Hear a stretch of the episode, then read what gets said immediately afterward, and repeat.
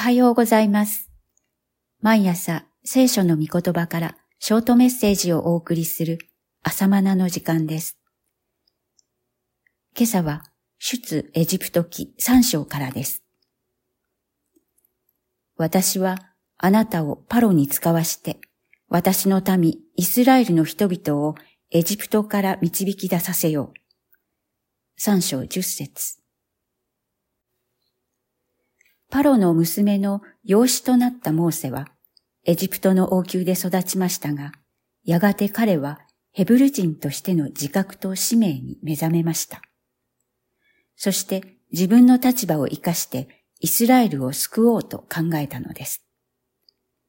自分がヘブル人でありながら王宮で育ったのは、このイスラエル民族救出のためだったのに違いない。そう考えたモーセの心は奮い立ったことでしょう。そして40歳にしてついに行動を起こしたのですが、結果は失敗でした。同胞のヘブル人たちからの信頼を得られなかったのです。このことを聖書はこう記しています。モーセは自分の手によって神が兄弟たちを救ってくださることを皆が理解してくれると思っていたが、そうはいかなかった。使徒7章23節から25節エジプトで最高の教育を受けたモーセでした。しかも40歳。働き盛りです。イスラエルを救い出す環境は整ったかに見えました。しかし、神の時ではありませんでした。こうして彼は失意を胸に抱きながらエジプトを後にしたのです。モーセはミデヤンの地に逃れて40年が経過しました。すでに80歳です。ところが、この時に至ってようやく神はモーセを呼び出し、イスラエルの救いのためにモーセを派遣なさいました。なぜ神は40年前にそれをなさらなかったのか。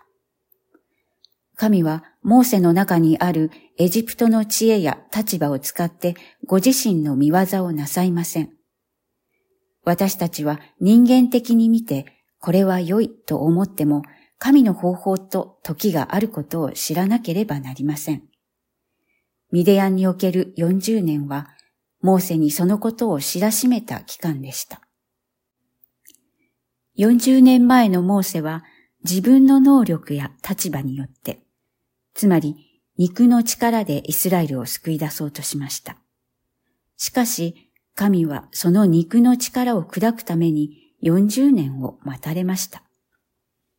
そしてついに神は、私がイスラエルを救うのだ、と言われます。